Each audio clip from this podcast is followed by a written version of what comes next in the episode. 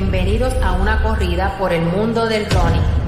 Observamos y hablamos lo que nadie ve. Relación de Ronel a Ronel, porque todos somos iguales. Ven y acompáñame a una carrera de información. Amárrate las zapatillas. Vas entrando en calor. Línea de salida. Y se da el tiro.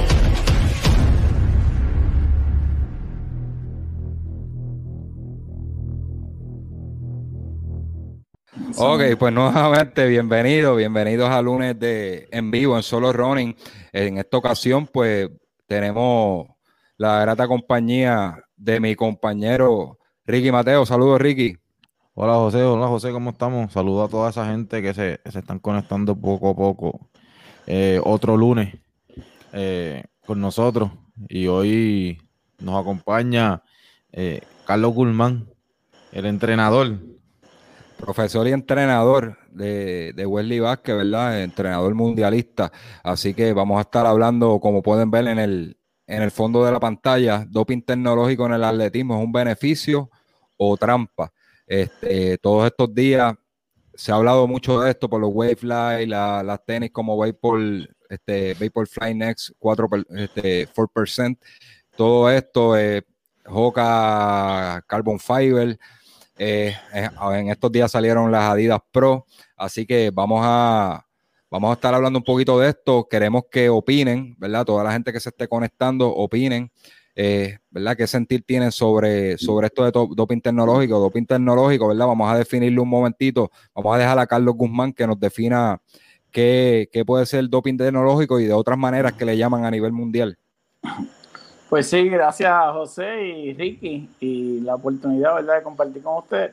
Pues bien, más o menos la designación de doping tecnológico o innovación son aquellos elementos que participan directamente del deporte, como todas las tecnologías, desde la vestimenta, calzado deportivo, sensores, relojes inteligentes, eh, uniformes, eh, que se ajustan a las cuestiones de, los atletas o asistencias directas o indirectas, como vieron las luces. Y todo eso forma parte de la industria, que es el deporte, con una industria que genera billones de dólares, o los deseos de poder añadir una experiencia nueva al espectador, ¿verdad? Así que por eso tenemos que analizar toda esa dinámica que se da entre lo que es legal, lo que no me gusta, lo que hace, porque los deportes están transformándose continuamente, sea con los videos, las propias redes sociales, el Big Data, todo lo que está ocurriendo en la cancha, en el béisbol, viendo de las señales, todo eso va a modificar el deporte como lo conocemos hoy por los avances de la ciencia y la tecnología en diferentes áreas del quehacer humano. Gracias, Carlos. En esta ocasión, pues, pues estaremos hablando de, de, running específicamente y probablemente algunos, algunos ejemplos de otros deportes, pero en, todo, en todos los deportes se han ido integrando elementos tecnológicos para mejorar el deporte. Algunos que son personas, ¿verdad? Que lo que le llaman puristas del deporte no están de acuerdo, otros, otros sí ya han ido cambiando de mentalidad y otros están este, totalmente de acuerdo. Eh, yo voy a estar jugando un rol en esto, ¿verdad? Como dicen por ahí, como abogado del diablo. este, Ahí está. Titi Wanda, Titi Wanda. Titi, Wanda. Llegamos a las 8. Eh, Mira, lo, lo, no, aquí no es, es allá. Eh, Alicia, ya que estaba, estaba mencionando, estaba mencionando las tenis, este, hace como dos días atrás, si no me equivoco, vi que Brooke también sacó, sacó las de ellos. Se ven bonitas para todo aquel que le guste las Brooks. Se ve algo diferente, pero se ven bonitas también ahí. Para, pues, este, de eso mismo vamos a estar comenzando. Vamos a comenzar, ¿verdad? En, uno de, de estos cosas que se añadieron al deporte es los tenis de placa de carbón o con algún tipo de tecnología. Yo voy a estar dando una cronología antes de entrar en la discusión. Voy a estar dando una cronología desde cuándo empieza esto, porque esto no es nada nuevo. Mucha gente piensa que esto comenzó con, Nike eh, a raíz del evento de Breaking 2, pero eh, eh, no es correcto. Esto viene desde el 1990 y les voy a decir rapidito, ¿verdad? La, la cronología. Vamos por aquí, le voy a poner una imagen, unas imágenes también de, de las zapatillas de ese momento para que vean. Vamos por aquí rapidito. Dentro de mis notas me puse a hacer este, una investigación, ¿verdad? Porque tenía mucha curiosidad sobre esto. ¿Verdad? El, la, calzado de placa de carbón, el origen. en 1990, Reebok fue la primera en, lanzar este, una, una, zapatilla con placa de carbón, ¿verdad? Para lo que se llaman carreras de calle.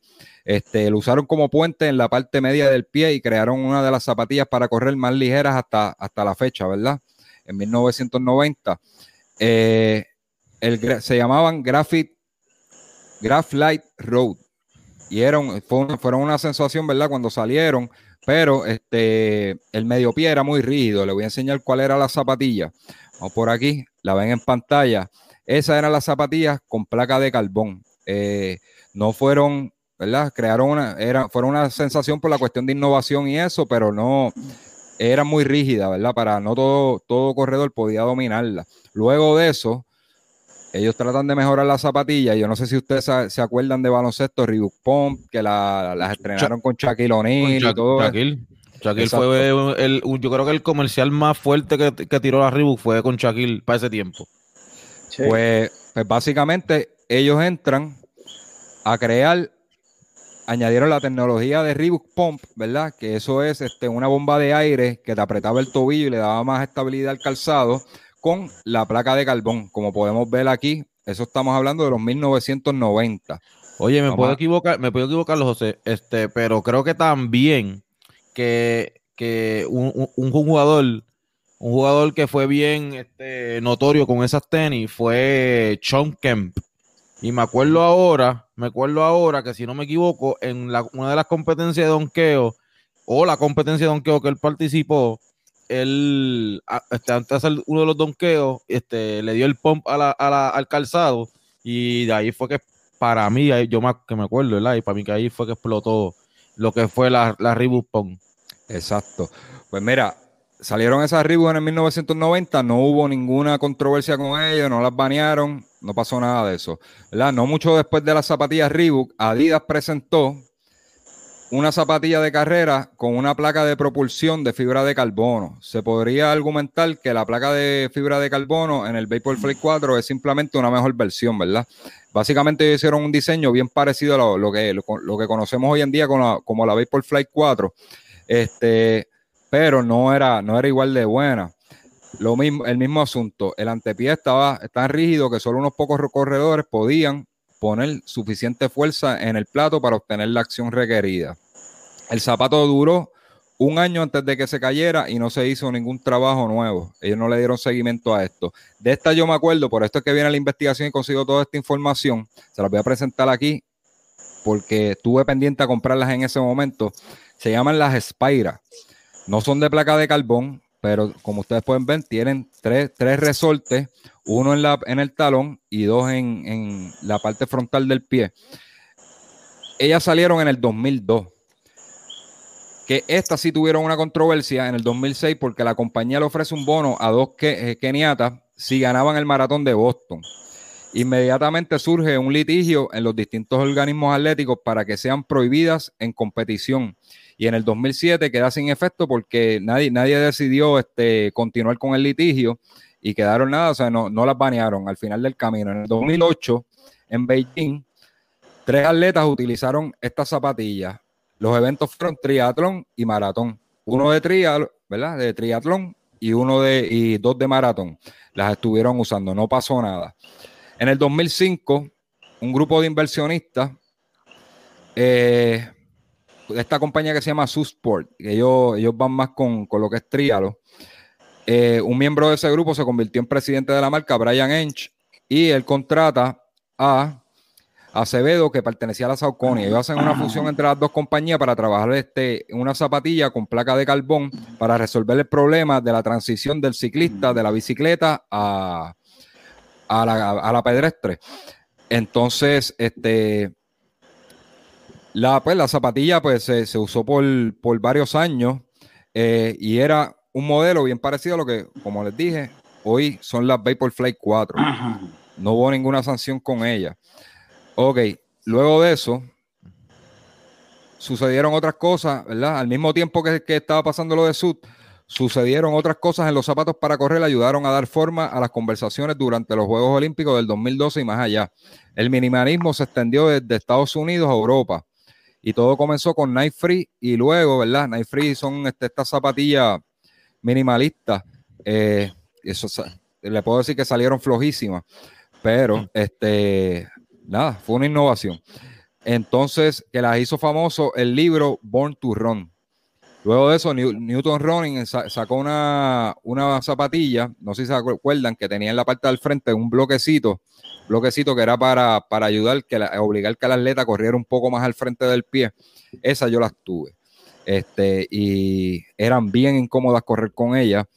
Eh, de igual manera, vamos por aquí, en el 2012, Oscar, eh, si ustedes todos recuerdan, el, el Blade Runner, el Oscar Pistorius, a él le hicieron con, con, con carbon fiber, le hicieron unas, eh, unos ganchos, ¿verdad? Y sabemos que él corría durísimo, mírenlos aquí en pantalla, y fueron con, con una placa de carbón, y verdad, y, esa eh, usaron ese tipo de tecnología, tipo de dinámica para, para ayudarlo a él en, en sus carreras. Ok, en el 2008, volvemos un poquito para atrás, salieron estas zapatillas. No sé si ustedes se acuerdan de ellas tienen 2.359, eso fue un récord. Esas fueron, se hicieron para Haley, este, la leyenda Haley, eh, ya retirado, que estableció su vigésimo récord mundial con 2.359 en el maratón de Berlín. Esa zapatilla, ¿verdad? Este, básicamente eran la, era una versión de las Adiós, este, costume que, que la hicieron para él y, y rompió marca. Entonces ahora Nike tenía al hombre más rápido está hablando de Kichogi, Knight pues ya tenía al hombre más rápido y quería combinar su talento con un zapato. Y ahí es que empiezan a, desarrollar las Vaporfly 4. Y Elius bajó el récord mundial de maratón en el 2018 a 2.139.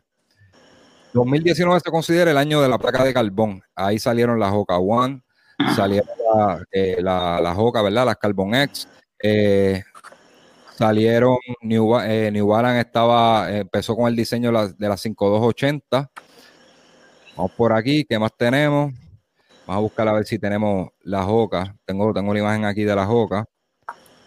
Y las Baseball Flight con las que se rompieron el récord en, en Berlín. Básicamente, les traigo esta cronología de eventos porque, ¿verdad? Nike no fue, Nike no es el culpable de que, esto haya ocurrido. Ellos fueron los que eh, perfeccionaron el, sistema de placa de carbón y pudieron conseguir este, e, ese punto, ese punto perfecto donde le ayudara al, rendimiento del atleta. Ok, dicho todo eso, eh, Labor Athletic en julio 15, vamos a buscarlo por aquí, en, el, en la sección 5.13, ellos las aprueban siempre y cuando tengan menos de 40, de 40 milímetros para la distancia de maratón, ¿verdad? Ahí ellos pusieron una, en esta tablita podemos ver que tienen unas distintas medidas para las distintas carreras. En el caso de Carlos Guzmán, que trabaja con 800 y distancias así como, como 1500, pues tiene que ser menor de 25 milímetros.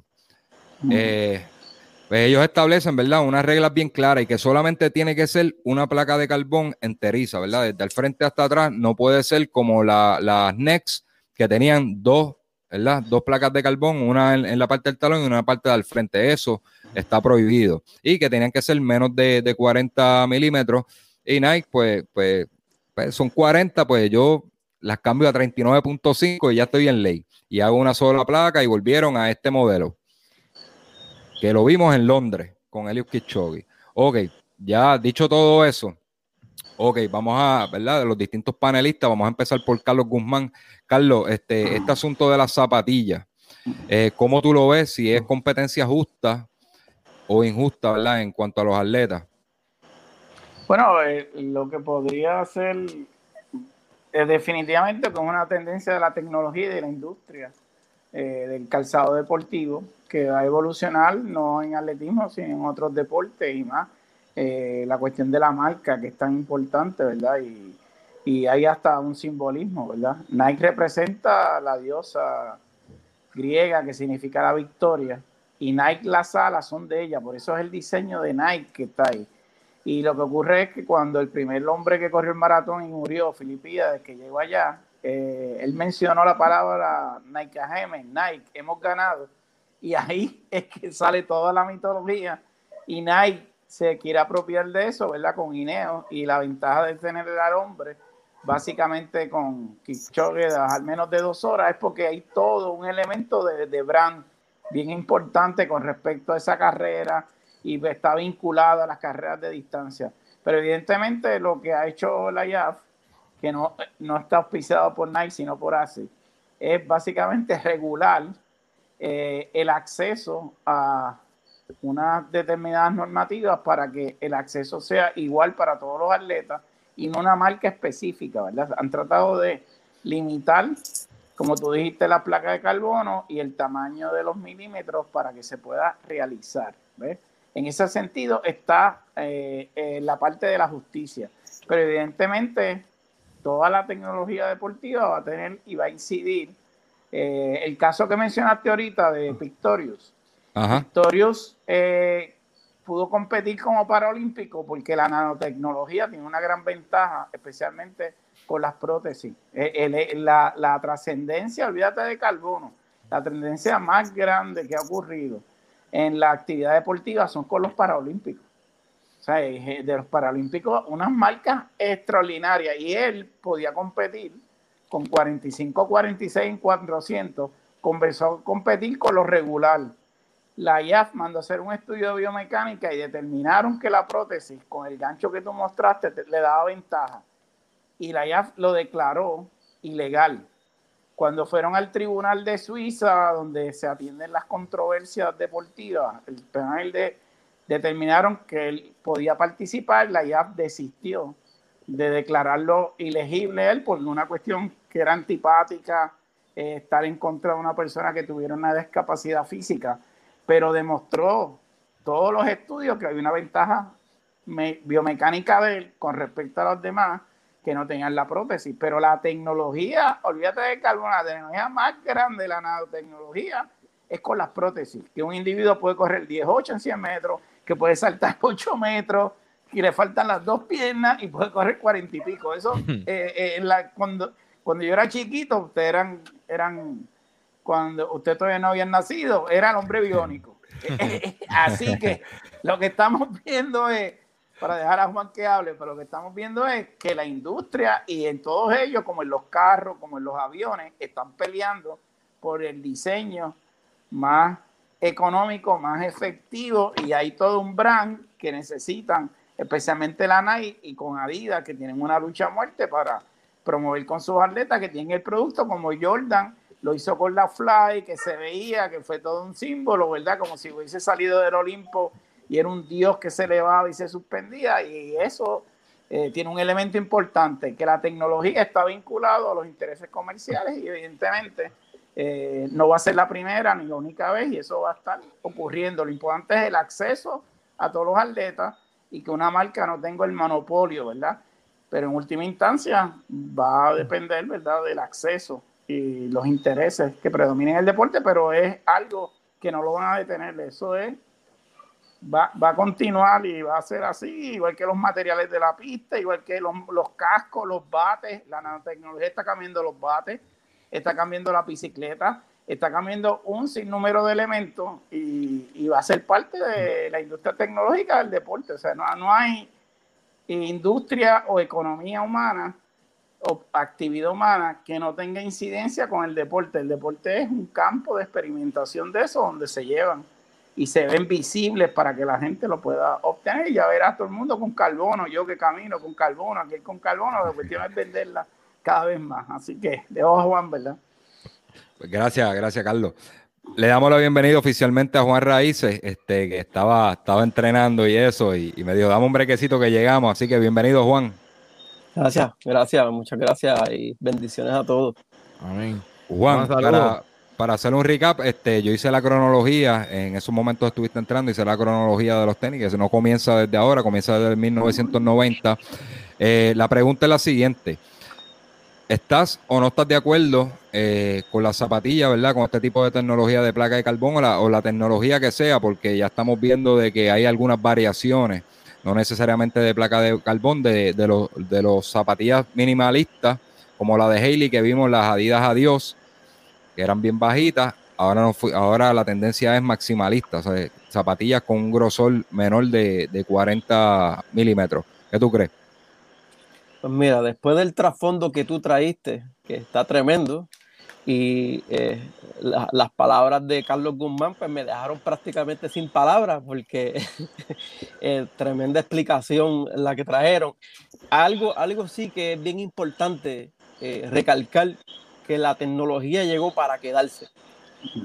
¿Sabe? Es algo que yo sé que, con, ¿verdad? Con el trasfondo que tú traíste, sabemos que ya, ya hemos venido ya varios años, pues prácticamente como que luchando con esto, si, si se aprueba, si no se aprueba, es una lucha que poco a poco se ha ido intensificando, pero va a llegar un punto donde se va a tener que permitir.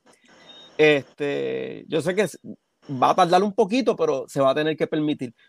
En cuestión de que si estoy de acuerdo o no, este, yo por lo menos probé la, la, la, primera, la que es la Vaporfly 4%, y probé también la Carbon X, la, la Juca Carbon X. Y yo sí encontré una gran diferencia. Yo creo que en cuestión de si eh, una ventaja o no, todo depende la carrera, en cuestión de eh, cómo sean los parámetros que cada carrera ponga. Porque yo creo que sí sería justo que cada persona lo utilizara. Yo, en cuestión de justicia, sí, sí no sería, ¿verdad? No sería bueno que en una carrera unas personas se, se las permitieran y a otras no, aunque sabemos que hay una, una gran variedad de marcas en cuestión que ya están trayendo esta, esto de la placa de carbón. Yo creo que pues, por el momento, a, menos que, ¿verdad? Eh, eh, eh, por el momento ahora mismo, este, como es algo, no es nuevo, pero sí la innovación que está dando resultado prácticamente es nueva, por decirlo así. Porque yo creo eh, hay algo bien importante recalcar con la. Yo, yo probé la, la, Vaporfly, como dije, y, y, sí hay una gran diferencia. Hay algo bien tremendo recalcar que las la Vaporfly eh, tienen esta tecnología adicional a lo que es la propulsión con la placa de carbón. Y es que la, las tenis Vaporfly son, es un tipo de tenis que es energy return. Eh, ¿Verdad? es un tipo de tenis que además de que te ayuda a la propulsión, te ayuda a que tú, ¿verdad? La, energía que tú gastas en tu zancada eh, eh, eh, vuelva hacia ti. Un gran ejemplo sería poner tres corredores, correr a la misma vez, uno en arena, uno en grama y uno en un, en, un este, en, una, un terreno más sólido, exactamente, concreto. siempre va a haber una diferencia. Por ejemplo, cuando una persona que está corriendo en la arena, la arena va a absorber en, cuestión de tu, de tu zancada, va a absorber la energía y se te va a hacer mucho más duro porque es un terreno inestable. Igualmente pasa eh, eh, en la grama, aunque con la grama es un poquito más estable, so vas a tener un poquito más de propulsión, pero aún así va a absorber un poco tu energía. Cuando tú estés en un, terreno un poquito más sólido, eh, ¿verdad? Que sea más estable, tú vas a tener un poquito más de agarre, so vas a tener un poquito más de propulsión. ¿Qué sucede con un tenis que tiene energy return? Tú vas a sentir ese bombeo, como que ese impulso, no hablando de la, de la placa de carbono, sino el impulso que tú sientes, e, e, ese, ese, eh, yo le llamo ese waving, cuando tú pisas y tú sientes como esa brincadita, ese energy return ayuda a que tú te canses menos, a que tú gastes menos energía. Y tú le añades a lo que es la placa de carbón, va a tener una propulsión mucho más allá y quizá no se ve reflejado en una cosa bien grande en cuestión de los segundos y, en cuestión de minutos, pero cuando tiene que ver eh, en una carrera este, con cuestión de segundos o quizás hasta milisegundos, puedes romper un récord con eso. sí es una ventaja para tu, ¿verdad? Que te ayude en cuestión de la mecánica de tu carrera y que te ahorres energía y, haya mejor propulsión. So, eh, dependiendo de la carrera, sí es una desventaja. Puedo estar de acuerdo, de, acuerdo a, cómo sea la carrera. Si es para partes iguales, yo creo que sería algo ventajoso para seguir innovando. Eh, si en la carrera que se haga eh, no se implementan cosas que sean justas, pues no, no estoy de acuerdo. Gracias, Juan. Ricky. Mira, Juan, ahora digo yo, ¿qué, ¿qué, tú me dejaste a mí hablar? Si ya, con todo lo que. No, no, yo quiero, yo quiero comentar que, eh, que yo entiendo que, como, como están diciendo, es algo que, es innovador, que todo el mundo está usando. Incluso Juan es testigo. Yo tengo la OCA y antes de, de yo comprármela, yo, yo, le, yo le escribí a él ¿te gustan? ¿Están buenas? Y él me dijo, están brutales. Cuando yo la compré, a mí, a mí me encantaron. A mí me encantaron, incluso que yo, yo, le, decía, yo le decía a José que yo sentía que, que, que, que no me dejaban, aunque estuviese cansado, talonear por la, por la tecnología. Incluso, eh, se me olvidó, pero eh, eh, José, ¿te acuerdas la, foto que yo te envié? Yo le envié una foto a, a, José que con la tenis por debajo, después de dos semanas, tres semanas de usarla, y el talón estaba nuevo, como si lo hubiese sacado de la caja. No, no, ni un sucio tenía ese talón. Eso, eso, es, una, es una de las cosas pues, que yo sentía y sí, y se sentía, y se sentía que uno pues se movía un poquito, un poquito más rápido. En, lo, en, la, en las largas que hice con esas tenis, pues sí me, ayudaron. Ahora, mi pregunta, yo tengo una pregunta para ustedes, que ustedes son mucho más conocedores que yo de, todo este, de todo este tema. ¿Cómo, ¿Cómo, sería entonces ahora, verdad? Lleguemos al punto de que, de que todo el mundo de que todo el mundo pues em, las pueda usar y sean, y sean legal, ¿verdad? Entre comillas, estoy haciéndolo. Eh, ¿cómo, nos vamos, cómo, se va, ¿Cómo se van a sentir estos corredores viejos si, si empiezan a romperse las marcas? Porque es que se van a romper obligados. Van a decir, ok, y si aquel, y si, y, si fulano, por no mencionar a nadie, si fulano hubiese tenido esas tenis, eh, este, el, récord hubiese sido más bajito. O sea, ¿cómo, ¿cómo hacemos esto ahora, verdad? Después de después que sea legal. Porque se van a romper las marcas. Ok, sí, entiendo. Esa pregunta, Ricky, bien importante, gracias por hacerla. Esa pregunta la vamos a trabajar un poquito más adelante, ¿verdad? Que si es justo o no, porque tenemos que presentar, ¿verdad? E, eso va dentro de un conglomerado de cosas, ¿verdad? El Wavefly, ¿verdad? Porque no solamente son los tenis, también hay otro tipo de, tecnología que está ayudando a romper marcas y vamos a, vamos a ver cómo, cómo vemos cada uno, ¿verdad? las marcas actuales versus las marcas pasadas. Voy a dar mi opinión rapidito en cuanto a los tenis. Mira, yo tengo aquí, yo creo que yo había hecho un review de esta zapatilla. Esta es la Cloud Boom de, de OnCloud, de la marca OnCloud. No, no estas zapatillas con placa de carbón no es una zapatilla para todo el mundo. Y ese, esa es la desventaja que tiene. No todo el mundo tiene la mecánica para poder, para poder manejarla. Es una zapatilla, como dijo Ricky, eh, te obliga a correr un poco más al frente de que funcionan, funcionan. Son unas zapatillas bien rápidas, yo me las pongo y, y, mis ritmos de rodaje, cuando se supone que es un, fondo cómodo, ¿verdad? Cuando yo me este, hago una comparativa de hard rate versus el ritmo que llevo, cuando tengo esas zapatillas corro mucho, me muevo más rápido, más rápido, me canso menos.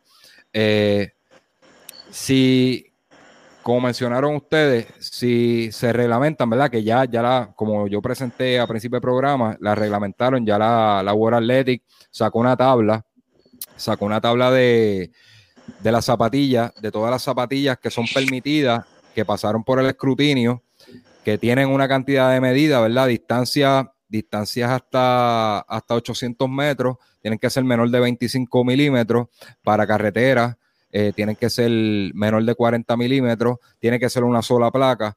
Pues si eso se reglamenta, pues eh, para mí es justo, es justo que se utilice, eh, que los atletas lo utilicen. La, cuestión es que esto va a ser un proceso de adaptación para ellos. Por ejemplo, lo vimos, lo vimos en, en Londres, donde Bekele no quería usar la, la, la, las Next, las Vaporfly Next, este, porque no se pudo, le, daba dolores en las pantorrillas, esto, lo otro, y le dije, yo, mira, yo me voy con, con la Vaporfly, pero el modelo viejo, porque usó las de placa de carbón, pero usó el primer modelo, las la, que se utilizaron en Breaking 2, no fue que no usó placa de carbón, o no iba a usar placa de carbón, terminó no corriendo, pero es una cuestión de adaptación, no es una zapatilla bien agresiva, no todo el mundo tiene la mecánica para eso, una persona que mete mucho el talón, básicamente una inversión en una zapatilla como esta es nula Tendría que mejorar primero su mecánica para poderla manejar, lo que puede eh, incluso hasta lastimarse, entiendo yo, ¿verdad? Quizá ustedes me pueden corregir. Eh, así que yo entiendo que, es justo. Hay que tener talento para moverlas, como quiera que sea. Eh, pero va a ser, esto va a ser, esto va a seguir dando cantazo, toda esta controversia va a seguir dando cantazo por mucho tiempo, por cuestión de, que no todos los atletas están dispuestos o están acostumbrados, o se casan con una marca, o aquel corre para la ASIC, la ASIC no tiene una zapatilla igual que la Vaporfly, ¿verdad? O la cuestión de sponsor. Al final del camino, de bottom line es que yo creo que todo esto es una guerra de marca. Simplemente es una guerra de marca porque ya vieron la cronología que yo, que yo hice y, eso existe desde, el 1990 sin ningún tipo de consecuencia, este, solamente con las Spira que hubo un litigio y quedó en nada. Simplemente Nike eh, tuvo éxito, rompió este, la marca mundial con Eliud Kipchoge, bajó de las dos horas y las demás marcas le dijeron, vamos a protestar, vamos a protestar para detener, detener el avance de Nike en lo que nosotros sacamos los modelos de nosotros, porque eso básicamente eso fue lo que hicieron. Ellos le, hicieron, le pusieron una pausa a Nike para ellos poder sacar los modelos de ellos y poder mercadear y se detuvo a tú con, la Nike.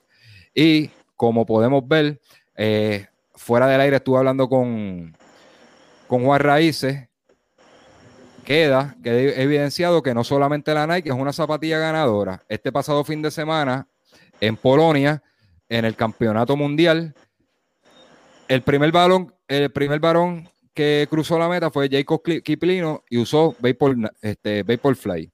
Pero el segundo lugar usó las nuevas Adidas Adios Pro que tienen placa de carbón. El tercer lugar usó Vaporfly. Pero cuando nos vamos a la fémina, las dos primeras usaron Adidas, este, Adidas Pro. O sea que, que básicamente todas las marcas están metidas en todo esto. La protesta viene para poder frenar un mercadeo que venía sólido con Nike. Lo hicieron excelentemente. Hicieron este Breaking Two Ineos este, 1.59 y ellos dijeron, espérate, ¿por qué no se nos ocurrió antes? O no tenemos el atleta que pueda, que, tenga la capacidad de, hacer ese tipo de hazaña con una zapatilla de nosotros, pues vamos a ponerle un freno. Pero ya vieron, pusieron las restricciones, 40 milímetros, vámonos a 39.5, se acabó el problema y todas las marcas eh, ya están sacando sus modelos. Aquí hay una publicación de Fondista Viajero, la voy a poner aquí, saludos a Fondista Viajero donde habla de que un corredor el 12 de octubre del 2020 en España lo sancionaron por las zapatillas. Entiendo que eran, vamos a buscar por aquí que no, no veo la marca. Si alguno de ustedes sabe, ah, las Skechers Razor, Razor, 3. Era una zapatilla que medía, esto era un campeonato máster de 5000 mil metros. Este, cuando nos vamos al reglamento, aquí quien falló fue el atleta, el atleta y su equipo de trabajo porque ya había un reglamento de World Athletic. Este, él, se sorprendió de que lo sancionaron, le quitaron el, premio de primer lugar por la zapatilla, pero le voy a decir dónde falló. Para la zapatilla ser aprobada en competencia, ¿verdad? De acuerdo al grosor, ya lo primero era que medía más de 25 milímetros. Lo segundo es, eh, él la llevó allí, no leyó el reglamento y esa zapatilla la estuve buscando en el listado y no está en el listado de zapatillas aprobadas no porque no, no está en cumplimiento, es porque la compañía falló, estamos hablando de Sketcher, falló en someter para escrutinio a World Athletic. Dentro de la regla dice que toda compañía de calzado, ¿verdad? Tiene que someter sus zapatillas para escrutinio y para que entren en este listado. Mientras tanto, queda discreción del juez de la carrera evaluar la zapatilla y él puede, tiene el poder de descalificar al atleta si entiende que no cumple con, con, ¿verdad? con las medidas que, ya se establecieron en World Athletic. Eso fue lo que sucedió en ese caso en particular. No son reglas ridículas, ¿verdad? Como, como vi algunos comentarios y eso, y me disculpan por esto, no son reglas ridículas, son reglas que están, quien falló fue el atleta, que, nadie, nadie lo, nadie lo asesoró. Básicamente esos son mis 20 chavitos con, con las zapatillas. Eso nos da paso a vamos a seguir la evolución de la tecnología. Nos vamos con la detonante de toda esta controversia. Comienza con Breaking 2 y nos vamos a, a donde se usan Wavefly, se usan zapatillas, el conjunto, ¿verdad? De todo. Luces, luces como Pacer, carro, carro, carros eléctricos programables para, para ir a un ritmo, zapatillas. Estamos hablando de, de, ciclistas que le dan el oasis en movimiento. Así que este, vámonos por ahí este tipo de eventos, vimos que en el primero fue un intento fallido de la Nike, nadie protestó tanto a la zapatilla porque fue un intento fallido. Hacen, hacen, hacen, hacen la reclamación cuando él baja de dos horas, empiezan a poner en cuestionamiento las zapatillas. Cosa ridícula, hay que tener la capacidad. Pero es que tú, perdona que te interrumpa, José, ¿tú no crees que también, o sea, del punto de vista de, la persona que no sabe que no sabe tanto y lo que está viendo es el físico de la, de la zapatilla, ¿tú no crees que el, el, modelo que ellos usaron nuevo ahora se ve algo más como como que llame la atención de decir, ah, la tenis, la tenis, la tenis, que el, que el modelo que usaron anterior? Sí, es un, es un modelo bien, bien innovador y bien raro, ¿verdad? No es una tenis muy común cuando tú la miras en cuestión este, en, la estética, no es una, una tenis que, se ve común, pero este básicamente pues pero sigue siendo una zapatilla y yo creo, ¿verdad? Que, hay que tener talento. ¿Qué pasa? Lo que, parte de lo que estuve hablando con Juan es que cuando nos vamos a Breaking 2, todos tenían las Vaporfly, ¿verdad? Usan el sistema de luces, usan el carro eléctrico, que, como Pacer, los oasis en movimiento en bicicleta. Y sin embargo, Kichogi falló, se quedó en 2 horas 24, pero los dos, otros dos atletas no rindieron, que como quiere hay que tener la condición física para poder hacer la hazaña. Ellos no rindieron y estaban bajo las mismas condiciones que Kipchoge, con los Pacers en, posición delta. Así que no, ¿verdad? No creo, no creo que creo que también el talento tiene que ver mucho en todo esto, este, sumándole al, doping tecnológico. Carlos, ¿qué tú, opinas de, INEO, verdad? Yo sé que tú hiciste una presentación sobre este, este evento.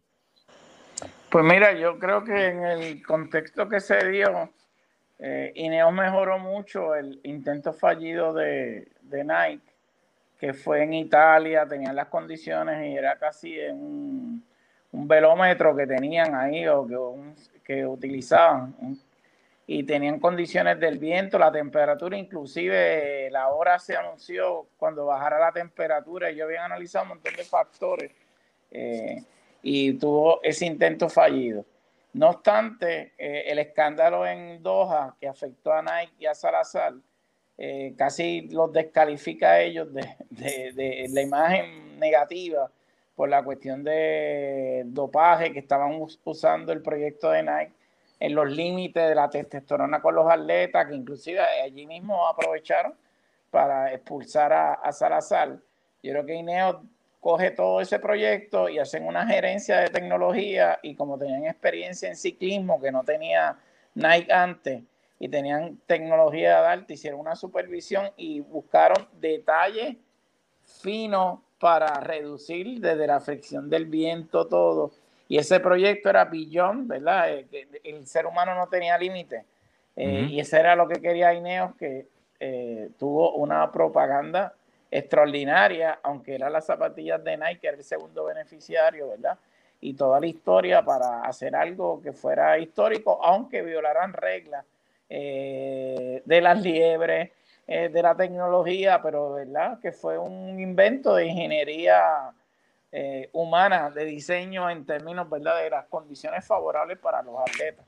Así que INEO ha llevado y creo que ha hecho un precedente de, la, de intervenir en alto rendimiento en la organización de un evento, una compañía tecnológica eh, global y esa proyección que tienen ha sido extraordinaria, ¿verdad? Con esto de la dos horas que era imposible para ver de un ser humano, la historia que nos vendieron dramática, eh, aprovechó para todo eso. Sé que Ineo sacó mucho partido de eso y el trabajo que hicieron.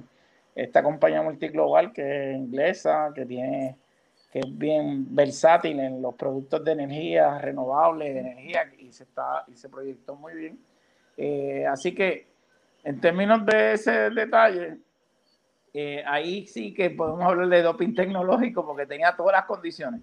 Tenía los corredores eh, que eran de Nike, todos, y ahí corrió todo el mundo, eran bien organizados los grupos, eh, los ciclistas móviles, lo que tenían, el laser, el control de la temperatura, las condiciones que ellos hicieron todo prácticamente, pusieron todas las condiciones favorables para que se rompiera una marca. O sea que ahora nos coloca en otra perspectiva ¿Qué debe hacer un organizador de eventos para que los atletas lleven al máximo su rendimiento y puedan ofrecer un espectáculo al público? Y entonces, eh, INEO, con esa experiencia, yo creo que va a ser un precedente antes y después del deporte.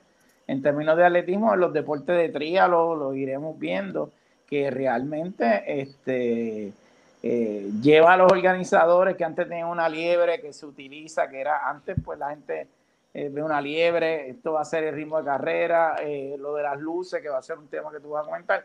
Yo creo que el doping tecnológico, la graduación, la hizo este, INEO con el experimento de, de las dos, de las y eso va a tener un impacto en la organización de las carreras pedestres, en los eventos deportivos y porque creo que fue un gran espectáculo y la audiencia que trajo desde YouTube, las redes sociales, esa gente que se levantó para ver si lo hacía o no lo hacía, realmente fue de un impacto enorme a nivel mundial y en live. Así que eso es un precedente y, va a afectar cómo organizamos las carreras pedestres de ahora en adelante y cómo la Federación Internacional de Atletismo va a responder para tratar de flexibilizar y permitir más gineo.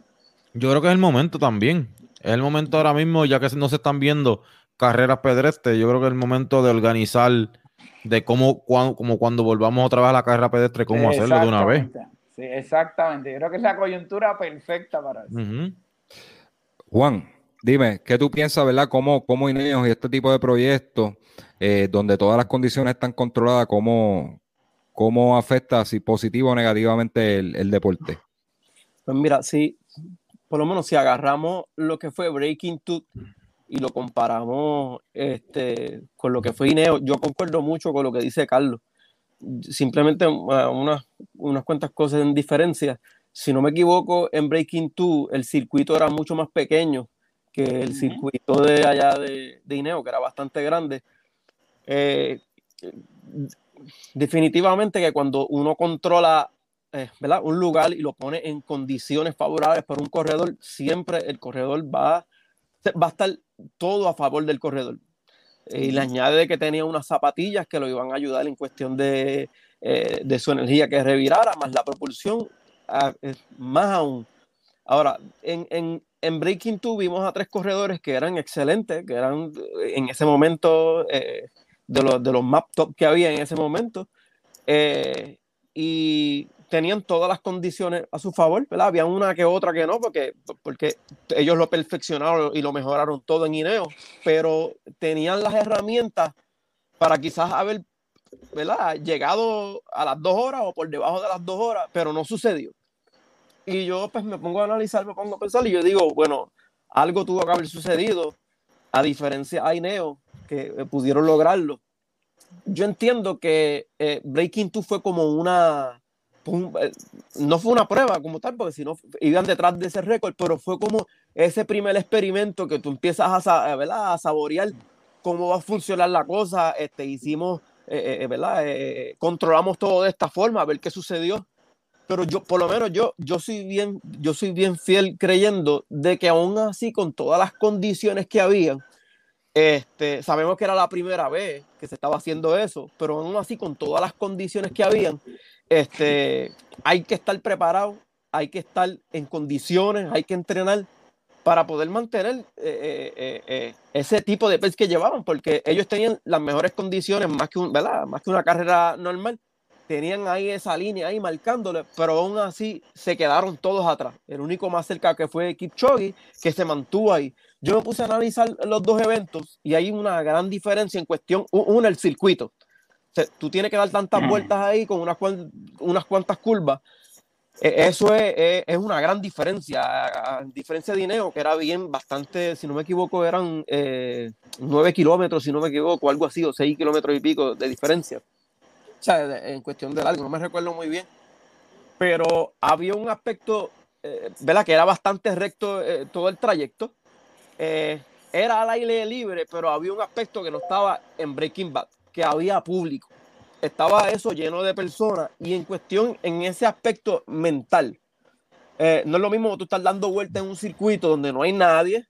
este, es, es, el segundo, es el segundo evento que yo estoy seguro que eh, ellos analizaron todos los pormenores, ¿verdad? Todas las cosas que quizás vieron que no funcionaron en esa y las perfeccionaron en esta. Una de las cosas que me di cuenta que yo este, cambiaron fue eh, en la forma que iban los Pacers. Si no me equivoco, en la primera iban como una, eh, como una V, este, perdón, eh, ¿verdad?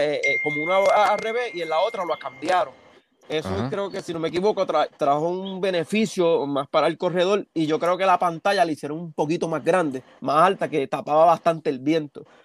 Sí. Eh, adicional a eso, pues el público, sea, ese aspecto mental que tú ves gente que estás ahí, que tú te estabas sintiendo algo bien parecido a que es una carrera, ese es el bol, estaba la familia allí con él, o sea, e- e- era algo, e- era algo, para mí era algo um, mucho más diferente a lo que fue Breaking Two. So, so, yo creo, pero aún así, aún así, con las experiencias que ellos pasaron, estoy seguro que en su, entrema- en su entrenamiento algo tuvieron que hacer eh, para mover esas dos horas. No importa las condiciones, en, en mi, opinión, no importa las condiciones, no importa eh, eh, los pacers que le pusieron. Yo creo que una persona que dice yo voy a correr dos horas o por debajo de dos horas, hay que estar preparado.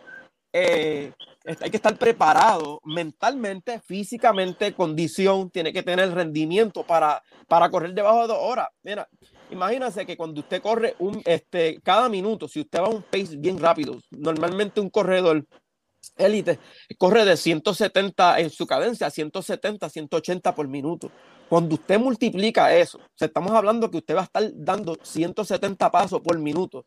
Cuando usted da una zancada un- en una velocidad como la que ellos corren, a, a 4.30 a la milla, este, cada paso que usted da, todos los músculos de su cuerpo se menean, se estremecen, todo su cuerpo se estremece y crea una fricción tan tremenda que llega un punto de la carrera que usted siente agotamiento y el cuerpo tiene que estar preparado para eso. Si el cuerpo no está preparado para eso, podemos tener todas las condiciones que tengamos, no, no, no vamos a poder completarlo. Ahora, hay que tener también en cuenta que cada corredor es diferente, ¿verdad? La kinesiología de cada, eh, eh, eh, el cuerpo, la- el físico, la constitución, es, cada, cada, cada corredor es diferente. Lo vimos en Breaking Two. En, en, Ineo solo estaba Kichogi con los Pacers, no había otra persona tratando de romper el récord, pero en Breaking Two habían tres y vemos que, que dos se quedaron súper lejos y el único que estaba cerca era Kichogi. So, en- entendemos que, que- que, eh, eh, hay que trabajar. Cada uno tuvo un tiempo diferente. En Ineos estaba solo Kichogi buscando el récord, lo logró, pero, pero se trabajó, ¿me entiendes? Se trabajó. Ta- Estamos de acuerdo en eso, Juan. Este, pues mira, ahí, ¿verdad? Con todo lo que ustedes exponen, por ejemplo, en Breaking Two se ve claramente, eh, como quiera que sea el deporte, eh, tiene una dependencia todavía del humano. A pesar de que, que pongas tecnología, hay que prepararse bien. Como vimos, le pusieron todas las condiciones, el mismo entrenamiento, se acuartelaron iguales, tres atletas en Breaking Two y solamente uno pudo acercarse a las dos horas y tampoco lo completó. Eh, ya Ineos, otro cantar, tú sabes, estaba él solo con unas liebres escogidas, mejoraron todo lo que fallaron en Breaking Two, lo mejoraron, lo de la V invertida, donde hacías como un cono para aguantar el aire y tenías dos atletas detrás también. Este, esa formación, pues quizá ayudó, pero como quiera que sea, sigue siendo, ¿verdad? Dependiente, el, el- humano todavía depende de las cosas manuales, ¿verdad? De, de human dependent todavía. En cuanto al público, el público es factor. O sea, que podemos añadirle tecnología, hace atractivo este tipo de eventos, ¿verdad? Eh, como, como primeros experimentos, estos dos hace atractivo el deporte y eso, ¿verdad? Eso es lo que hace falta para que, para que crea, subir la afición y, y- que sea más rentable el atletismo, porque ha perdido mucha, mucha, mucha fanaticada, ¿verdad? No todo el mundo, como estuve hablando con Carlos Guzmán, no todo el mundo tiene, tiene la paciencia de sentarse dos horas, cinco minutos a ver un maratón y verlo ahí detenidamente sin pararse. No todo el mundo puede eso. Quizás yo lo puedo hacer, tú lo puedes hacer, Ricky lo puede hacer y Carlos lo puede hacer, pero no todo el mundo de esto. Pero cuando tú añades estos tipos de elementos, eh, haces atractivo, el, juego cambia totalmente. Eh, y, sí, hay condiciones, ¿verdad? Eh, controladas y los atletas, pues mejor de desempeño, pero la preparación tiene que estar como quiera. Sí, y el atleta tiene que tener unas características. Ya vimos tres bajo las mismas condiciones y solamente uno lució a la, a la altura de estar cerca de las dos horas en ese primer proyecto de Breaking Two. Ya en Ineo fue otro cantar. Eso, eso nos lleva rapidito. Ah, se me quedó Ricky. Dime, Ricky, No, este, no. Ine- Ineo. Sí, yo, yo entiendo que el- el- en, en resumen todo lo que están diciendo es lo mismo, ¿me entiendes? Eh, la, la- nos, va, nos va a ayudar, pero si no, si no tienen para moverla, no las van a mover. Mira, En antes de resumen. entrar en el, en el Wavelight y para no extendernos mucho, voy a leer, este, voy a pasar unos comentarios aquí, unos audios, Mm. rapidito, Espérate, yo de, quería, de opiniones. Ajá. perdóname, Alicia, antes que se nos vaya, no sé si van a hablar después, pero quería, vi aquí un comentario para ver si Carlos tiene, tiene la, la, la contestación que dice, em, todos los tenis con placa de carbón son neutrales. ¿Alguien sabe si eventualmente saldrán para pronadores? Mm, yo lo veo, Lo veo difícil, sí. pero hasta el momento no lo han hecho. Hasta el momento no lo han hecho. Este, eh, eh, eh, Sí, hay que, hay que meterle todavía ingeniería a eso. la fase de. Sí, hay Dime, todavía que Carlos. tienen que meter todavía, ¿no? Sí, Mira, sí. yo creo que la nanotecnología va a ayudar a ser liviano para que la gente lo entienda. La nanotecnología de las tenis de carbono, como está ocurriendo en muchos materiales, lo que hace es más liviano y resistente. Liviano y resistente. Y si el diseño sigue mejorando y tiene un efecto eh, biomecánico, como está, como señaló muy bien Juan Raíces, de rebote, que se ajusta y, y favorece como el que está pasando con la prótesis, porque la prótesis es más radical lo que ha ocurrido. Y yo lo expliqué, ¿verdad? El caso de Pictorius, que ya lo había mencionado José. Definitivamente esa tecnología va a quedar porque una hebra de pelo, una hebra de pelo, la pueden manipular cien mil veces. Así que lo- esta tecnología todavía, el diseño, falta hacerlo más fino todavía.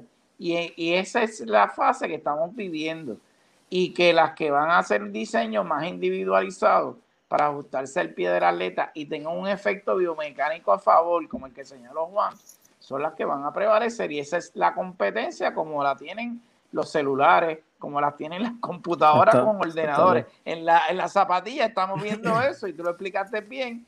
Le metieron un palo, la detuvieron para que las demás pudieran lanzar su producto porque fue muy rápido que iba Nike con ese evento. Y eso es lo que estamos viviendo. Y dentro de dos años volveremos aquí y hablaremos de una nueva generación. ¿Por cuánto va el iPhone? ¿Por el 10, por el 11? 12. Veremos por el Fly. Eh, Tendremos en la sexta generación, la séptima y con todo otro atleta de nuevo. Y eso es lo que vamos a ver. Esto lo grabamos y lo vamos a ver y vamos a ver otra generación de zapatillas con nuevos diseños. Estoy de acuerdo. Mira, vamos, vamos por aquí a escuchar las opiniones de que me estuvieron enviando a través de WhatsApp. Rapidito. A ver, usted me confirma si se escucha.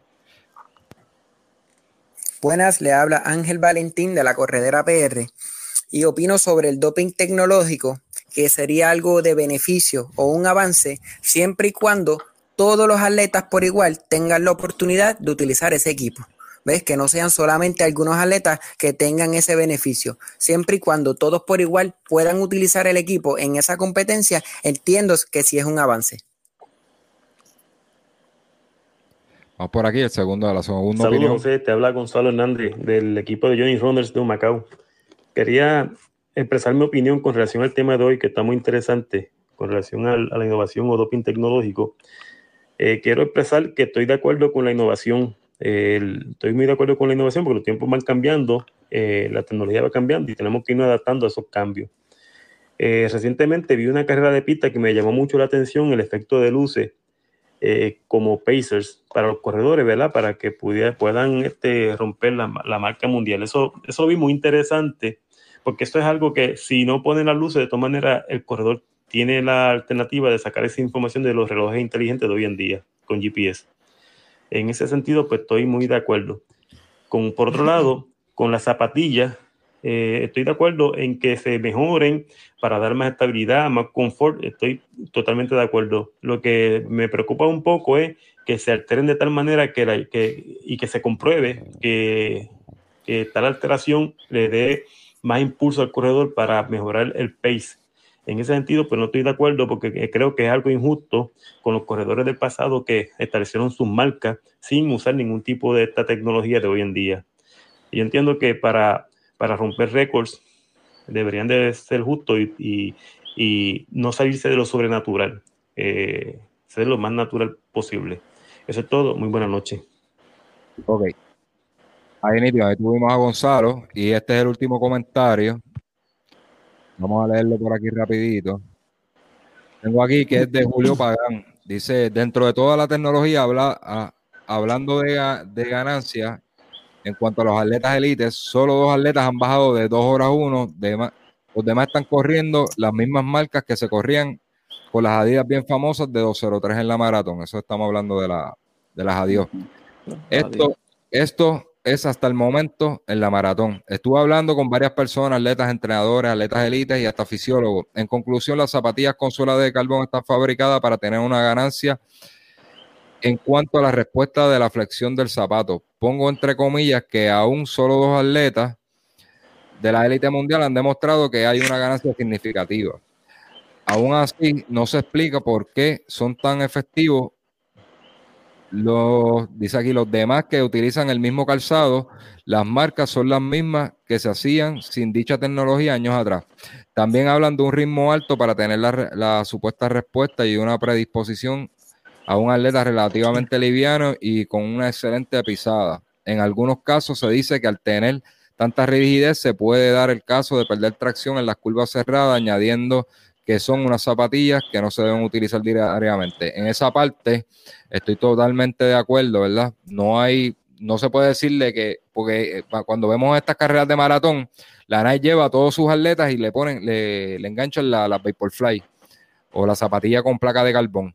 Y, y como dice él, solamente uno o dos han demostrado que pueden estar en 2 una, dos una, dos horas 1 39 y, y Bekele 2 1 2 horas 1 41. Los demás sigan haciendo las marcas que, que normalmente hacían, tú sabes, que, que todavía no hay, no hay una muestra grande para probarle que sí son efectivas en cualquier atleta que se la pongan. Por eso todavía sigue, sigue siendo people dependent este, el asunto de las zapatillas, si el atleta no está ready, no tiene la mecánica, no está bien preparado, la zapatilla no, no sirve de nada. Ok, va- vamos ahora para el último tema, para no seguir extendiéndonos, y nos vamos al Wavefly. Y, y hablar de las marcas, ¿verdad? Si estamos de acuerdo o no de las marcas. Voy a poner dos videitos para que vean. La primera es la cuando Chip the Gay rompió la marca de los 10.000 metros en, en Valencia hace varias semanas atrás. Observen el sistema de luces que le va marcando el ritmo. Las azules está eh, rompiendo marca mundial y la verde es que está en, está en ritmo de marca mundial o está detrás. Nos vamos aquí a Breaking 2, que fue el otro sistema, que ya esto sería en carretera, un sistema de laser, donde un carro va disparando, un carro programado a X, a X velocidad, va, va disparando ese laser, marcando el ritmo de, de la marca que, que se quiere completar. Sí, ya lo vimos. Ok. Eh, hay mucha gente que, que no está muy de acuerdo en que, por ejemplo, en el caso de, de Chip the que le haya roto el, el récord a Bekele de esa manera. Volvemos a lo mismo. Hubieron muchos, ¿verdad? Voy a dar mi opinión primero. Hubieron muchos atletas en esa competición y no todos mejoraron grandemente. El único que rompió, rompió la marca fue él. Otros hicieron quizás su personal best, pero no fue una diferencia grande. Sí ayuda porque este, no depende de un humano, de que no falle, que vaya como un reloj marcando las vueltas ahí perfectas. En, en- el caso de él, yo no, me- no recuerdo si era una 3 que tenía que pasar las vueltas, no, ahora mismo no acuerdo. Anyway, el asunto es que, que para mí, para mí, pues eh, sí es una ventaja, sí es una ventaja, pero no todos los atletas son capaces de, de mantener ese ritmo. O sea, que no cualquier atleta puede hacer eso para romper la marca. Eh, el asunto de la carretera, yo creo, yo creo que ese tipo de, de wavefly en, en la carrera de maratón debe ser implementado, marcándola y siempre los Pacers van a estar, pues yo creo que ya eso es algo como que, ¿verdad? Le, da esa tradición y ayuda, eh, le cortan el viento. Eh, si vamos a hablar, siempre eso ha existido, donde los Pacers de esto y, y lo- los corredores se, se acomodan detrás que están cortando el viento. Como quiera que sea, eh, le estás quitando el, el- el factor de, de fricción de, del tiempo. En cuanto a si las marcas son válidas o no, ahí yo tengo un poquitito de, de ahí yo me voy como que estoy como que un híbrido. Sí son válidas, pero yo creo que se debe establecer, como estuve hablando con Carlos Guzmán y Juan Raíces, que, se debe establecer dos tipos de marcas. Como así como existen marcas para indoor, También existen este, marcas para mujeres en carreras mixtas y mujeres para este, carreras de mujeres, donde ellas solo corren, ¿verdad? Se miden solamente con mujeres, no hay ayuda de varones en la ruta. Eh, se separan esos dos récords. Yo creo que debe de haber, a partir de aquí, se debe de hacer un split de la era tecnológica y la era, la era pasada, que no es pasada, porque van no todos los eventos tienen la cantidad monetaria para, para incurrir en gastos de, usar los Wavefly, este, los lasers, eh, este tipo de tecnología, llevar un carro programado. No todas las carreras tienen eso y se van a poder seguir rompiendo las antiguas mal, eh, el, el, antiguo método de hacer una carrera. Yo creo que se podría separar este, ¿verdad? estas carreras tecnológicas de lo que es lo tradicional y crear dos marcas. Y yo, así como existe un indoor y existe outdoor y existe women's only y mixed race, yo creo que de igual manera pues se podría hacer algo en el futuro, ¿verdad? Para respetar las marcas pasadas que tienen su validez, que corrían solos, algunos sin liebre, eh, este, de tú a tú, cogiendo codazos en el corillo eh, y sin ningún tipo de ayuda. Eh, y poder darle validez también a estas marcas que yo creo que siguen siendo importantes porque el humano tiene que estar capacitado para poder hacerlas. O no se le puede quitar ese mérito. esa es mi opinión en cuanto a eso. Vámonos con Carlos Guzmán. Pues mira, yo pienso que esa tecnología, tanto en la carrera pedestre como en que vimos recientemente con el récord mundial de los 10.000, forma parte de un atractivo o un valor añadido al espectador. Eso lo que significa es que el espectador para tener la audiencia le va diciendo, no como nosotros que somos un fiebre de las marcas, eh, visualmente es algo para el espectador favorable y así es que yo lo veo. Eh, con respecto a las marcas del pasado y con eso, pues antes habían pistas de arena, este, eh, los atletas corrían y no tenían bloque, ahora sí, pero también el reloj de antes era de Mickey Mouse y el de ahora es de millonésimas de segundos, tú sabes, y hay mediciones de viento electrónico que no se puede, que la pista del tartán y toda esa pista con la tecnología es mucho mejor que la grama, perfecto, pero al mismo tiempo la, un 10 flat hoy eh, es mucho más preciso, mucho más confiable eh, con fotogramas de segundo que llegan en la carrera de NASCAR que tú puedes ver hasta un tatuaje y decide en un hipódromo la carrera a, a, los sistemas que teníamos en el 40, en el 60 que empezaron con la foto-llegada. Así que eso va a quedar, lo que tú señalaste ahorita en la historia. sea, ¿te acuerdas cuando aquel corría con las luces, aquel no las luces? Se va a quedar como el de las pistas, porque evidentemente lo que va a quedar es la marca, que la gente va a hablar inclusive hay algunos que dicen que se va a bajar menos de 26 minutos y una mujer va a bajar menos de 14 en 5000 metros. Que esa eh, marca tan extraordinaria que vamos a vivir en los próximos años, menos de 26, sub 26 en 10.000 metros. ¿Quién había pensado eso? Y una mujer menos de 14. José, estamos hablando de menos de 14. Ella corrió 14.04, 14.14 clase marca. Es una marca extraordinaria y también se benefició con lo de las luces. Eh, y eso se va a quedar en el anecdotorio. Lo más importante es la hazaña. Y la hazaña va a, pagar, va a opacar la tenis, como opacó los ganchos con los atletas del pasado, eh, de los que corrían 10-1, 10-2, eh, con los que corrían 46 en el Sistema Escobar cuando era de arena, los que no y va a ser parte de eso. Lo que se va a quedar es la hazaña, lo que se va a quedar es el récord y va a quedar ese impacto y nos va a quedar en anécdotas que nosotros podemos ver las dos cosas, antes y después, y nuestros nietos se van a reír de nosotros para decir, pues, ay, pues esa porquería, eso era un field day lo que ustedes veían y yo vengo aquí. y, eso va a pasar de la anécdota y se van a reír de nosotros y decir, mira, ¿cómo, cómo que tú usabas eso? Igual que los relojes, decir, esa porquería de reloj, tú usas, mira, este reloj me dice aquí, entonces, y eso va a pasar de, de, una anécdota.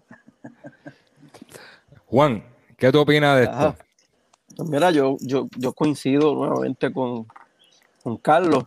Eh, yo recuerdo cuando mi, el, el, la persona que me instruyó mucho a correr cuando bien pequeño en pista, que fue un tío mío, eh, cuando yo era bien pequeñito, eso no ha cambiado mucho, pero este, pues él, yo siempre veía las revistas que él tenía, videos que él tenía, y me recuerdo que él tenía un video eh, cuando corría en, en, en, tierra. Y recuerdo, si no mal no recuerdo, los ganchos de clavos de aquel tiempo eran bien diferentes a los de ahora que inclusive pues, e, e, eran para aquel tiempo era liviano, pero si tú comparas los ganchos de aquel tiempo con los ganchos de ahora de pista, la forma que están diseñados y tú comparas el peso es totalmente diferente. ¿Qué sucede? Eh, eh, lo que estamos viendo en cuestión ahora de la pista, de lo que es las luces, eh, es algo, yo, yo digo que es algo fascinante, es, es el resultado o es la evolución de lo que el, por decirlo así, el, plan piloto cuando empezó al principio de lo que era un Pacer. Eh, la era del Pacer empezó hace muchos años atrás y ha ido cambiando poquito a poco, poco a poco, como decía Carlos, cuando ¿verdad? empezaron a poner lo que eran las fotos de llegada y eso fue cambiando y perfeccionándose. Este, recuerdo que hubo un tiempo cuando empezaron a poner lo que eran los footpots, que eh, te cogían los steps y habían, ¿verdad? Después, después, cuando, después de la era del reloj Casio, vinieron unos relojes que se podía poner juntamente con lo, con lo que era un footpot y te podía leer los pasos y a la misma vez te, te, te traía una especie de pacer contigo mismo, o sea, con tu reloj. Luego salieron ahora los Garmin, bueno, ahora no, hace años atrás, pero que en los Garmin tienen un sistema de pacer contra ti mismo, lo que le llaman eh, lo que es el, el, virtual pacer eh, ahora mismo también tú puedes poner en tu Garmin, eh, ponerte y, qué distancia tú quieres, qué pace tú quieres hacer. O sea, no bajar de ese pace, pero tampoco subir de este y te pitas y te pasa y entonces tú te aguantas. Yo creo que nos ha hecho un poquito la vida más fácil en cuestión del entrenamiento y en el día de la carrera. Pero no, no cabe duda que todo, toda esta evolución, todo lo que ha venido a traer eh, en la tecnología, es, es, una herramienta, es un avance eh, que no simplemente va a ayudar al atleta, sino que va a traer como, es como un sabor eh, a la gente, es un atractivo a las personas que ven las carreras, está trayendo cada vez un atractivo mejor y yo creo que eso es parte del juego. Eh, hay mucha gente, o sea, es bien importante destacar lo que tú dijiste, José, José, en cuestión de que va a marcar una era.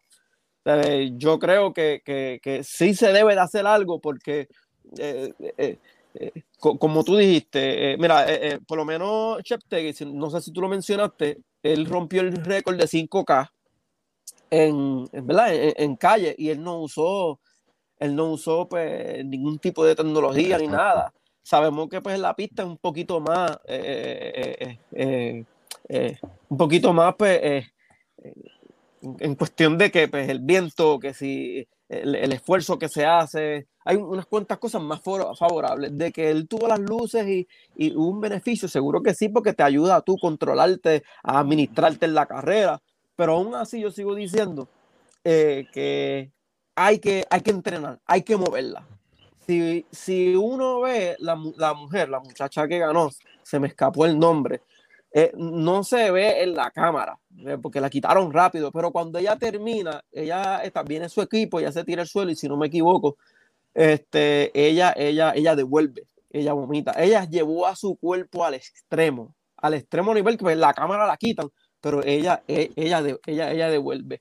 Este, yo creo que, que sí, se, se, debe hacer como un antes y un después, porque yo creo que de aquí en adelante lo que viene es como decía Carlos, lo que viene es, eh, vienen unos récords increíbles y que, o sea, eh, eh, yo creo que eso va a traer mucha mucha pasión, mucha competitividad a lo que vienen adelante. Y yo creo que sí se va a hacer una, unos, tipos de regulaciones en cuestión de, de, que, de lo que viene ahora es a romper récord la gente. Ricky. Yo, yo estoy de acuerdo con, ustedes. Eh, pero es igual, es igual esto se tenía, se, también tenía que pasar porque igual, igual han pasado en otros, habían, han pasado en otros deportes. Vamos a hablar este de, por ejemplo, el baloncesto. Y como quiera, como quiera, como quiera la gente, no, no tanto es, no, moví más para atrás todavía. Como quiera la gente, en el 2020 está hablando todavía de cuando en la NBA se jugaba y no había este, línea de tres puntos. Exacto, sí.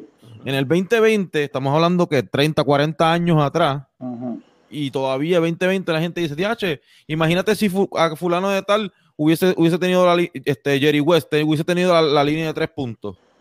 ¿Me sigue? Estaré con nosotros aquí en Starry Rivera. Exacto.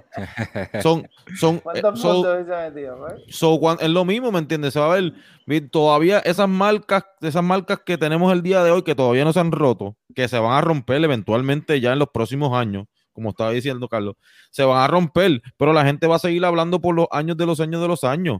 Igual como, igual como cuando uno habla de, del televisor, el televisor blan- blanco y negro, el beeper. La gente que dice, ah, yo tenía un beeper y enviaba mensajes de, o sea, eh, eh, los nenes de hoy en día no saben qué es eso, pero, pero se va a seguir hablando con el pasar de los años. Y ahora, gracias a Dios, estamos nosotros que estamos documentando toda esta información para cuando pase, pues digan, ah, mira, los muchachos de Solo Running dijeron que iba a pasar. So, va a pasar y hay que, hay que mover, hay que movernos con la tecnología, porque todo en el mundo está, está evolucionando la tecnología y nosotros, pues, en este deporte no nos podemos quedar atrás. Pues mira, dime, Carlos. que te iba- pe- eh, Juan, Juan, Juan. No, que y, y era algo que iba a, que me recordé mencionar. Si ustedes se dan cuenta en la carrera de 10, de, la, de 10, de 1000 metros con Cheptegei, los primeros 14 minutos, si no me equivoco, siempre se estuvo, estuvo al margen, eh, al margen ahí de, de, de esa, eh, de, esa, de esa luz verde. Y en ocasiones estuvo hasta un poquito atrás eh, del récord, se mantuvo ahí. Luego, luego más adelante es que él empieza a, a apretar. O sea, que cuando, cuando tú vienes a, a analizar, este, posiblemente ya él estaba eh, dentro de su plan. O sea, él ya tenía un plan ahí marcado. Quizá, No sé, él- quizá no, o sea, él quizás salió- no No, no, perdona, que él, él salió, él salió a correr con un plan, eso, eso es de, de- de por ley. Exactamente, y, y, y quizás no se fue bien adelante con el pacer que había, luego que el pacer se quitó, aún así él se mantuvo ahí más, yo diría que en, lo- en esos últimos metros, yo creo que fue donde más él, de- él desbordó y dio todo, romper un récord por seis segundos, o sea, por encima de seis segundos, ay, es fuerte, ¿sabes? Eh, Seis segundos por el- eh, eh, eso, es, eso es algo increíble. O sea, el hombre se preparó para romperlo. Eh, si no se hubiera preparado, quizá hubiera cogido cerca de la suerte de la muchacha que estuvo, aunque la muchacha siempre estuvo ahí en la, esa- en, en la área azul, ta, ta, tuvo mucho tiempo ahí, pero lo dio todo. Cuando tuve como terminó Cheptegei, el hombre fue preparado a romper ese récord. Sí. No, definitivamente Tenía- estaba ready, sí, él estaba ready. Mira, de Bottom Line es de esto cuestión de la tecnología, ¿verdad? Y, y para ir cerrando, el asunto es que el running tiene hoy en día un problema, un problema de, de fanaticada, ¿verdad? Como hablamos ahorita, no todo el mundo se puede sentar a ver un, este, un evento completo de empezar viendo desde 1500, vemos 800, después vemos 5000, 10000, o sea, no todo el mundo tiene la paciencia para eso porque ha dejado de ser atractivo. Cuando tú tienes NBA, tipos brincando por encima, pues metiendo la cabeza por encima del aro, donkeando, tienes fútbol donde los tipos roncan por cuando hacen un touchdown, o tienes la, o tienes la pelota donde pues ya han metido este, tecnología y puedes ver los replays si fue out o no fue out, este, y crea ese tipo de, de atractivo. Y yo creo que hay, ¿verdad? No hay, no, no está parejo la cantidad de dinero que gana un atleta versus los demás deportes. Cuando tú le añades este tipo de tecnología, eh, tú estás haciendo más atractivo a, a la fanaticada. A mí me gustaría ir a una, a una pista y ver, ver ese sistema de luces y, y, ¿verdad? Y todo, todo, todo ese, todo ese anda- andamiaje, o ver un Ineos, o ver, ver un Breaking Two. Eh, yo me, yo madrugué, yo no, me- no recuerdo a qué hora fue Ineos, pero fue de madrugada. Era cuatro y, yo- pico de la mañana, si no me equivoco. Yo no me levanto temprano para nada. Y para ese día yo me levanté, me levanté y me senté ahí con este tranquilito a verlo completo y no me despegué del televisor.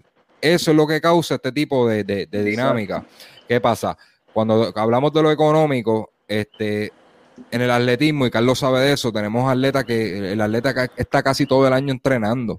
Y en el caso de, de los atletas de Carlos, que son este, corredores de verdad a nivel olímpico, eh, tú, tienes, tú tienes un ciclo de, de cuatro años, ¿verdad? Para poder llegar a unas Olimpiadas. Tú vas progresivamente para cuando llegues a esas Olimpiadas estar en tu mejor condición y ganar medalla.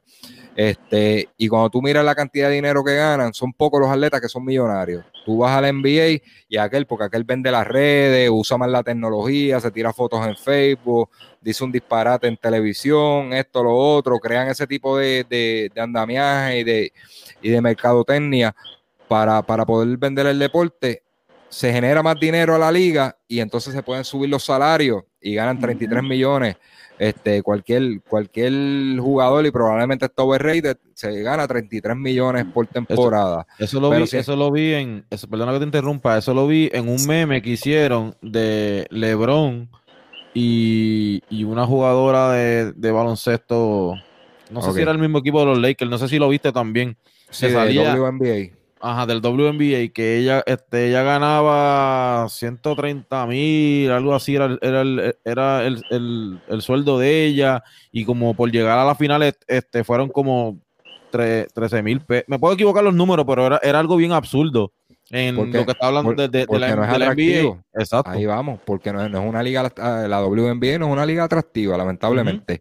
Entonces, pues eso es lo que está pasando con el running. Si hacemos el running atractivo, yo creo que la gente está viendo más maratones hoy en día desde que ocurrió Breaking Two y Neos y salió Kichogi rompiendo la marca de esto, porque ha sido falta una figura, una figura que levantara pasiones y que la gente viera, unos para verlo, verlo fallar y otros para verlo seguir rompiendo marca. Y eso es lo que le hace falta al deporte.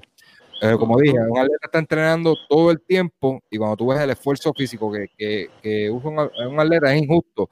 Kichogi estuvo seis meses acuartelado para hacer Breaking Two, ya, perdón, Ineo y le dieron, y le dieron un millón de dólares solamente.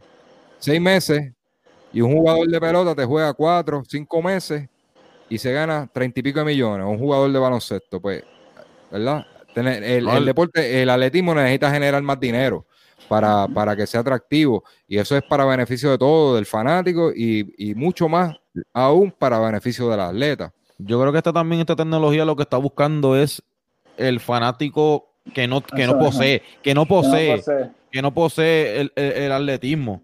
Porque me, pongo a pensar también, eh, nosotros que sabemos que, eh, eh, que, tiene que dar, que el corredor tiene que dar el, el, pace por vuelta a, este, y para mantenerse para, para hacer este cierta, cierto tiempo. es, más fácil para una persona que no, que no sabe, que no tiene conocimiento, verse y sentarme, ok, si ese, si ese corredor se mantiene entre medio de esas, de esas dos lucecitas, él va, él va a poder hacer el, el, el, tiempo. Y ya. Entonces, pues la gente dice, ok, pues eh, como nosotros, el ser humano es súper visual, pues se queda viendo el que el corredor se quede en las marcas para poder hacer, en, en las marcas para poder hacer la marca, valga la redundancia. Carlos, este, aclara lo del dato de los split, por eso mismo de del Wavefly, que actualmente el sábado tú nos estás enviando los updates y las proyecciones. Y con Wavefly eso no existe.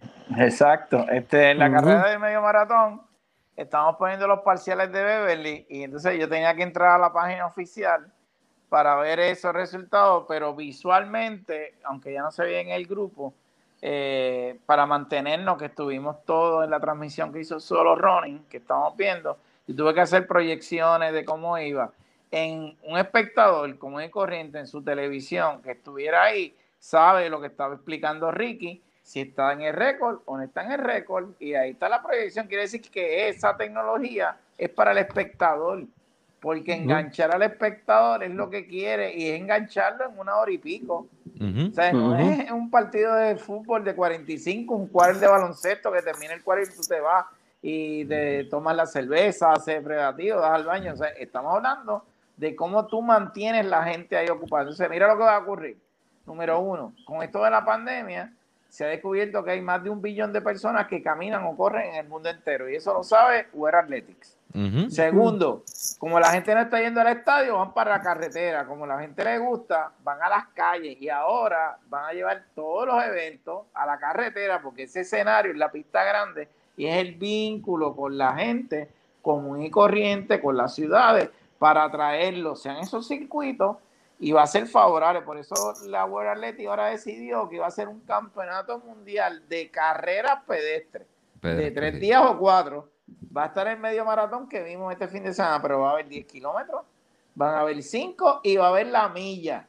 Por lo tanto, va a ser un gran espectáculo, competencias por equipo de tres atletas para buscar revitalizar y utilizar el running, eh, la condición física, crear esos retos, la rivalidad dejó más que aunque los dos llegaron, uno se lastimó de Bekele contra Kipchoge que iban a correr, dejó más esa rivalidad porque parecía de boxeo, Ali contra el otro, el segundo encuentro, el tercero, pa, y, te creó esa rivalidad. Ustedes estuvieron discutiendo como dos semanas y ustedes desapareciste como la carrera y creó todo. Eso creó, eso fue viral. Todo el mundo hablaba de eso. Todo el mundo ahí, lo estuvimos conversando, las teorías de José, el otro, y ustedes estaban envueltos con una pasión. Y eso, esto ha sido lo mejor de este año, las peleas de ustedes ahí.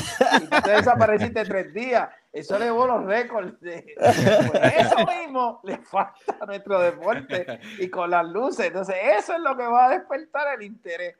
Eh, oye, José no apareció, ¿verdad, Ricky? Estuvo como desaparecido, eso fue la transmisión. No, no, tuve como, como, como, 20 horas, 20 horas desconectado. Exacto, y apareció el otro día y hicieron un programa un lunes para decir lo que había pasado ahí, que yo lo seguí, lo escuché y me lo disfruté, pero yo me reí un montón, yo estaba gozando, o sea que además de analizar, la pasé bien con esto, qué pasó esto, la historia, los memes, quemándose entre uno y otro, lo que escribía en el chat y eso, que fue aquí, imagínate esa dinámica que se crea en el mundo entero, pendiente esa rivalidad y nuestro deporte le hace falta la rivalidad, le hace falta la audiencia y captar gente que no va al estadio, que no sigue las carreras para tratar de engancharlo, lo que dice Ricky, ahí está, y ahí podemos mejorar todo el deporte y reciba mejor remuneración económica y compre las zapatillas. Exacto. no, no, básicamente, básicamente yendo a esta, esta última, esto ha sido un mes muy bueno para, para solo running y se, consiguió el cometido, era envolver porque normalmente en la comunidad de, de, de yo, de trotadores y eso, pues van a las carreras, pero probablemente no conocen cuáles son las grandes estrellas o estos detalles técnicos y lo que queremos es levantar ese tipo de pasión para que la gente se, se, como dice Carlos, se enganche, como dicen los españoles, que se enganchen a running y, lo vean desde otra perspectiva, no simplemente ver el resultado, o sea, ver etapa por etapa cómo, cómo va surgiendo todo, las controversias, que si aquel está peleando por los tenis, que se va a poner el otro, que esto, lo otro, y eso es lo que llama la atención. Y básicamente eso fue lo que hablamos con, Carlos Alcina, que yo diga, hay, que, hay, que, seguir, calentando, hay que seguir calentando eso, y él tiraba por allá, yo tiraba por acá, Jesús Vélez de Alfa Sport tiraba, tiraba otra... O, otra chifleta por allá. E, e, eso tienen que buscar las audiencias porque fue tremendo y despertó el interés. Yo lo que quería ver quién quemaba a quién, quién tenía la razón al final, no otro día, porque era parte de esa cultura y todo el mundo se desconectó. ¿Por qué? Porque había un interés, porque ustedes tenían unas percepciones de estrategia, de cómo iba a ser, pero despertó en todos nosotros con quién tú vas. Y yo le dije que iba a ganar ninguno de los dos, alguien se iba a colar y iba a ganar, que era ese y que tampoco iban a hacer la marca. Pero la expectativa nos creó el entusiasmo, nos creó la emoción. Al igual que el récord del mundial de Valencia que tú cogiste, lo transmitiste.